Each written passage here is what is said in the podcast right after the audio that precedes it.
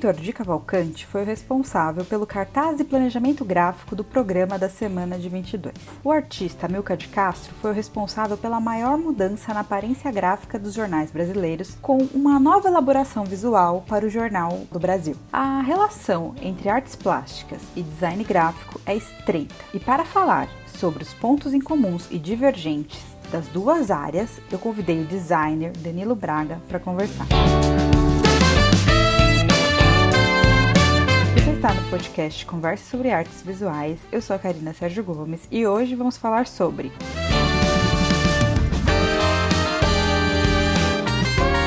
onde e quando o design gráfico e as artes plásticas se misturam ou se separam. Danilo, então, para começar essa conversa, eu quero que você se apresente e conte um pouco do seu envolvimento com o design. Oi, Karina. Primeiro eu queria te agradecer muito pelo convite. É um prazer imenso participar desse episódio do podcast. É, eu adoro as trocas que acontecem no, no podcast e, para mim, eu fico muito feliz de participar disso e da gente discutir ainda mais esse universo maravilhoso das artes visuais. Meu envolvimento com o design começou pelo lado de fora, na verdade. É, eu estava na escola de jornalismo e, e fui encantado, óbvio, pela motivação de contar histórias. E, mas muito cedo eu descobri que não era por meio do texto, não era por meio da, do vídeo, não era no podcast, no rádio, era por meio do design. É, então eu comecei desde muito cedo a, a, uma série de pesquisas e uma trajetória muito individual, muito sozinha né, até certo ponto, navegando pela minha própria educação em design, em design gráfico especificamente. E dali profissionalmente comecei a, a, a, minha trajetória dentro de redação e de redação eu fui circulando, circulando, comecei a ter contato um pouco com a publicidade. Na publicidade veio o marketing, vieram as marcas. Quando eu me dei conta, eu já estava 100% com pés e cabeças no universo do design. É, não foi um mergulho súbito, mas é um é algo que vem me permeando desde que desde que eu descobri o design. Hoje eu estou morando em Berlim, estou é, trabalhando para uma empresa de TI daqui, que na verdade é espanhola, mas eu trabalho num dos braços aqui, que envolve publicidade, envolve dados, envolve uma série de tecnologias de ponta, digamos assim, e que estou tendo a honra de, de fazer a conexão e a imersão do design com a tecnologia e as histórias aqui hoje é o, o que eu como eu tenho ocupado meus dias. Pensando em uma área que você atuou, você acha que existe diferença entre as artes gráficas e o design gráfico? Se sim, quais são as diferenças e semelhanças? Eu acho que a principal diferença entre as artes gráficas e o design gráfico vem da origem comercial do design gráfico. O design, ele, o design gráfico ele é filho da mãe design, que nasce ali na Revolução Industrial, junto com a moda, a moda não só no vestuário, mas a moda no sentido daquilo que está acontecendo naquele momento, naquele local, a publicidade que vai vender essa ideia dessa moda, o que está acontecendo, e o, o design como forma de materializar essa moda, então criar produtos que possam ser consumíveis e que retroalimente essa tríade entre moda, publicidade e design. Isso quer dizer que, então, se tem dinheiro envolvido é design gráfico e se é um trabalho puramente de expressão é arte gráfica? Não. Como exemplo, a gente tem os diversos movimentos do design ativista, de design gráfico ativista que a gente tem visto muito proeminente nas redes sociais recentemente. É, um exemplo claro é aquela imagem do ele não com o arco-íris saindo por trás e tal. Aquilo é um trabalho de design gráfico e que não tem um elemento comercial por trás, mas ele compartilha de técnicas, compartilha de formatos, compartilha de uma série de elementos que tem muito mais a ver com o design comercial do que com a arte mesmo. Então ali você consegue mais ou menos criar algumas certas divisões. É claro, é muito nebuloso essa divisão. Não existe um checklist que fale, hum, isso é arte, isso é design, porque tem muita troca, elas são codependentes. Não existe arte sem design, não existe design sem arte. Então essas trocas acontecem o tempo todo.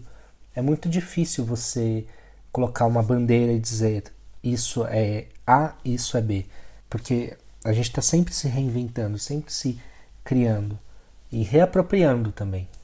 E Danilo, quando que um trabalho de design pode ser também um trabalho de arte? Você poderia nos dar um exemplo se essa variação acontece, né? Se a pessoa faz um trabalho gráfico, né, de design gráfico e de repente ele é considerado um trabalho de arte, né, ganha um, um status, né, de artes visuais?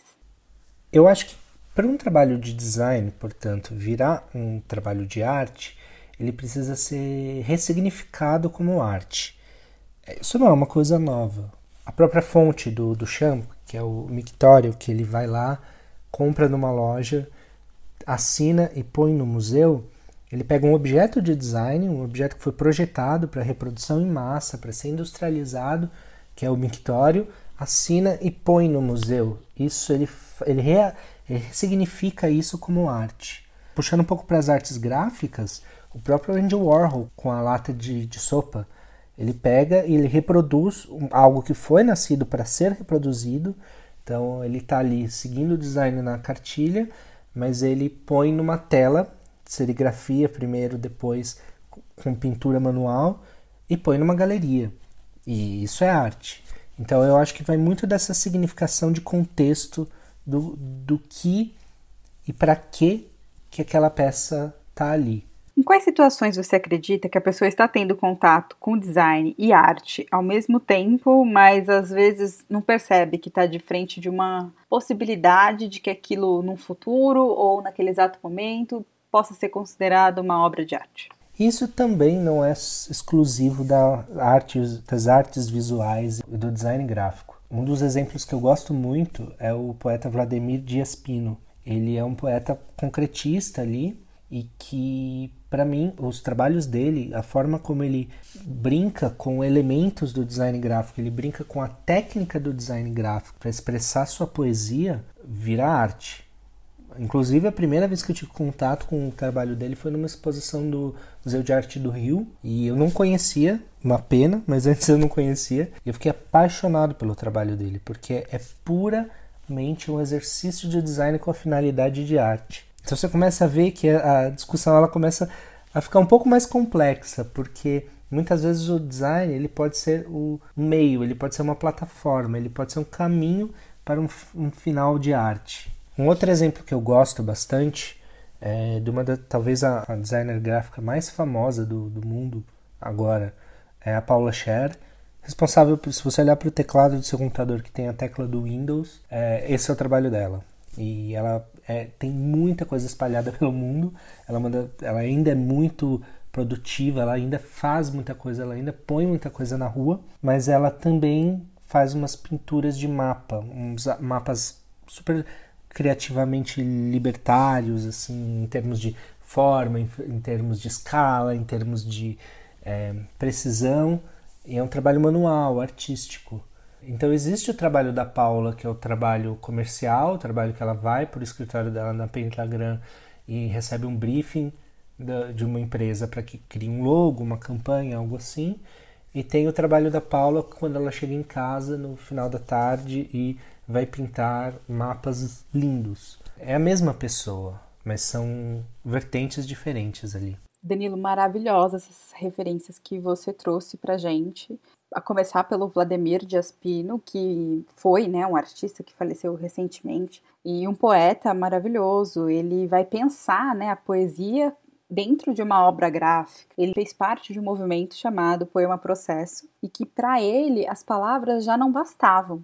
Ele começa a acreditar em um vocabulário feito a partir de formas, de uma poesia criada, né, de uma poesia dos versos a partir das formas geométricas e pensar num suporte do livro como um objeto poético também, né, como um objeto artístico e, e pensando no design gráfico dentro disso. E a a Paula Scher, nossa, um, um, um, exemplo maravilhoso que você trouxe contemporâneo. E tem um, um, episódio da, da, série Abstract, da primeira temporada, totalmente dedicado a ela e que conta um pouco da carreira e do pensamento criativo dela, que ela conta um pouco de como ela faz para criar essas peças, da onde as ideias surgem, que é interessantíssimo. Eu acho que é o melhor episódio da primeira temporada de Abstract que está na Netflix. E continuando o nosso papo, eu queria que você contasse um pouco, Danilo, se as artes visuais influenciam seu trabalho e como. Tem algum artista que é sua referência? Eu vou ser um pouco hipócrita. São muitos artistas que me influenciam, muitos artistas. De pequenas imagens que eu vi no livro da, de História da Arte na sétima série, até quando eu vou, no final de semana, vou para o museu. Eu estou o tempo todo sendo influenciado. Eu sou meu, um pouco, muito do, do meu processo criativo mesmo, ele é uma bagunça nesse sentido. Eu absorvo muita coisa. Até um ponto que eu já não sei mais o que, o que eu criei e o que, que eu copiei.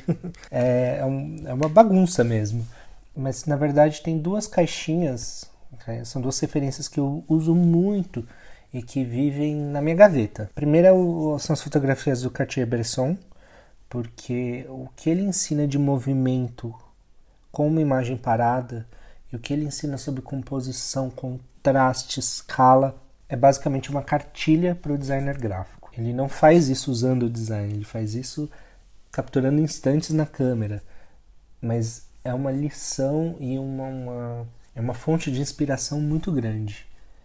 E a segunda caixinha vai, eu, na verdade, divido entre dois, entre dois artistas, que é a Jenny Hoser e o Nathan Coley.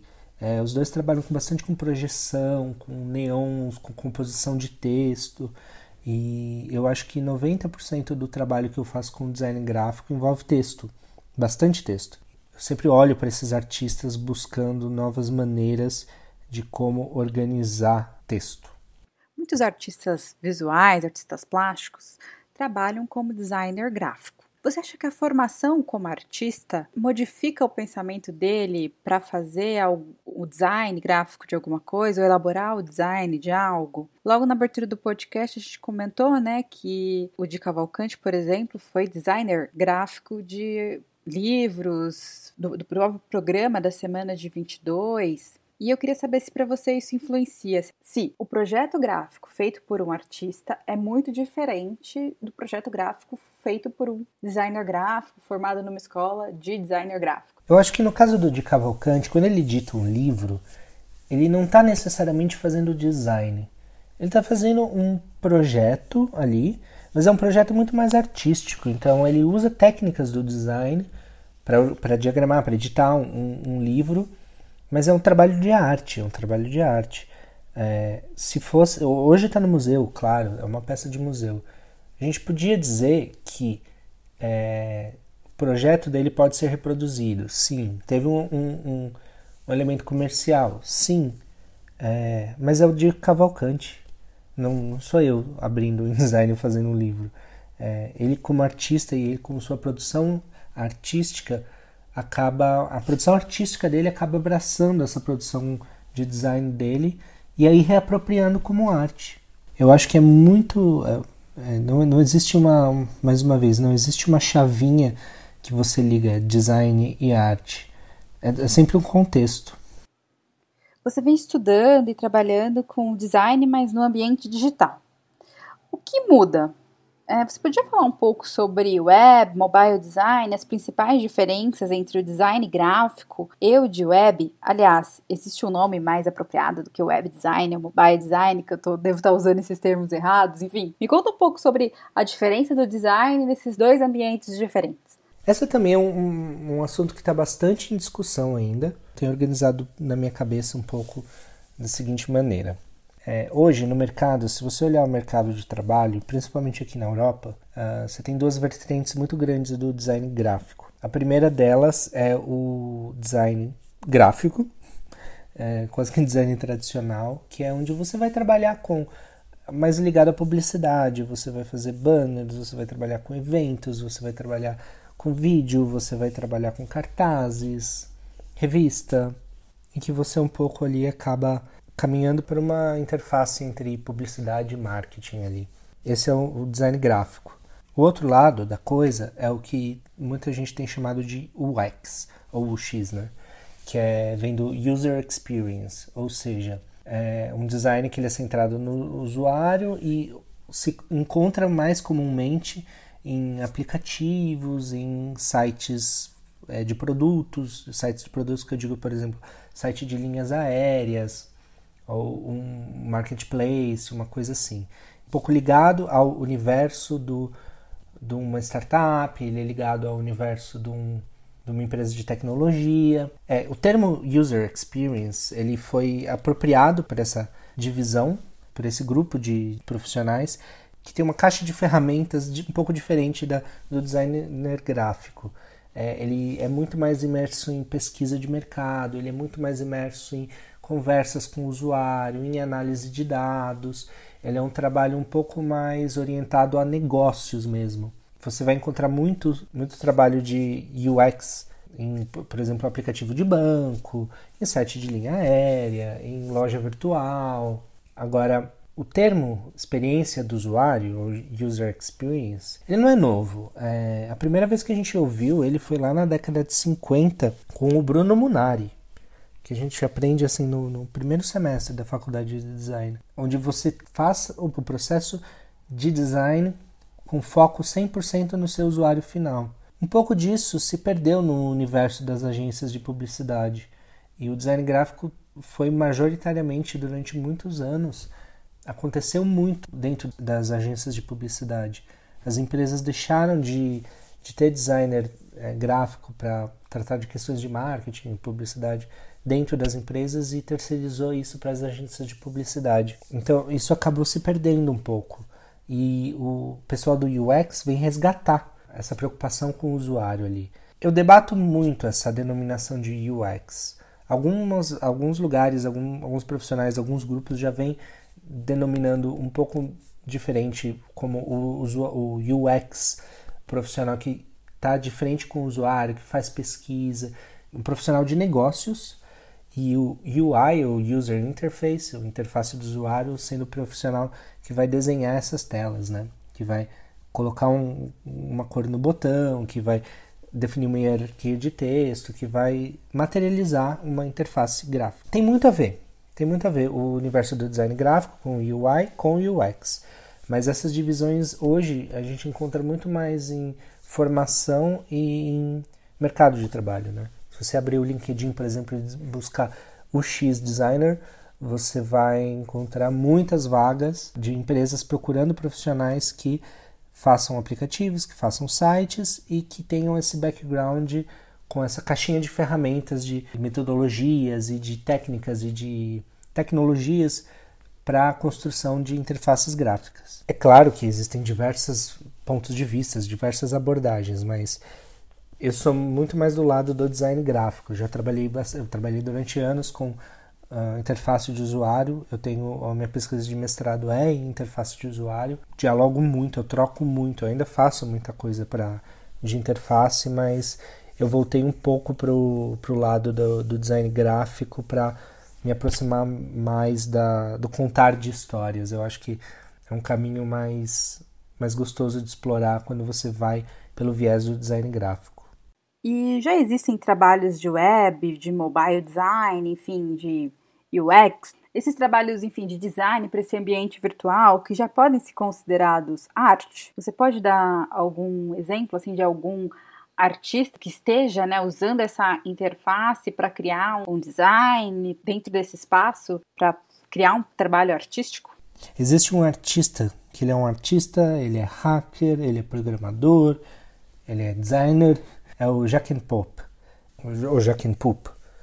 Ele tem uma série de experimentos e obras de arte é, digitais que, existe, que rodam no navegador do computador. Algumas rodam bem em celular, outras não, mas a experiência é sempre mais gostosa no computador com uma tela grande, um mouse confortável.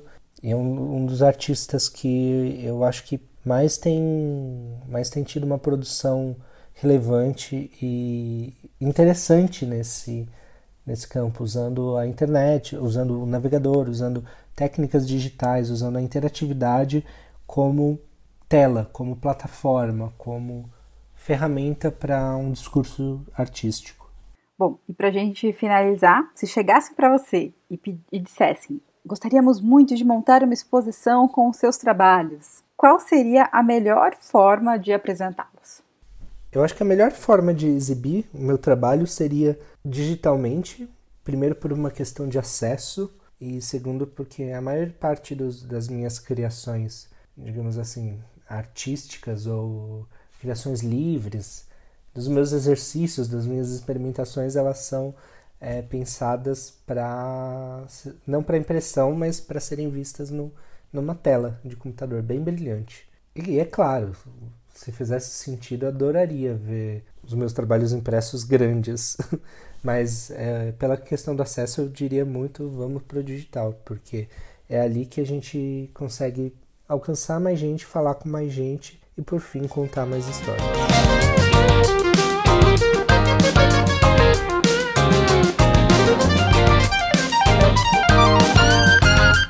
Danilo, obrigada por todas essas informações, toda essa troca, referências que você trouxe pra gente. Eu tenho certeza que vai todo mundo sair dessa conversa olhando com mais cuidado para todo o trabalho de design, enfim, revista, livro que chega até sua mão, porque talvez você esteja ali vendo um trabalho de um artista e não está notando. Acho que as pessoas vão começar a olhar com mais atenção para essa produção a partir de agora. Obrigada mesmo. E se você gostou desse podcast, não deixe de se inscrever no seu aplicativo de áudio e também nos seguir nas redes sociais. No Facebook, barra Projeto Conversas, no Instagram, arroba Projeto Conversas, mas se você preferir uma troca por e-mail, nos envie o seu correio eletrônico conversas.arte.gmail.com. Lá você também consegue contato direto com a gente. Vamos conversar e continuar essa troca. Até a próxima!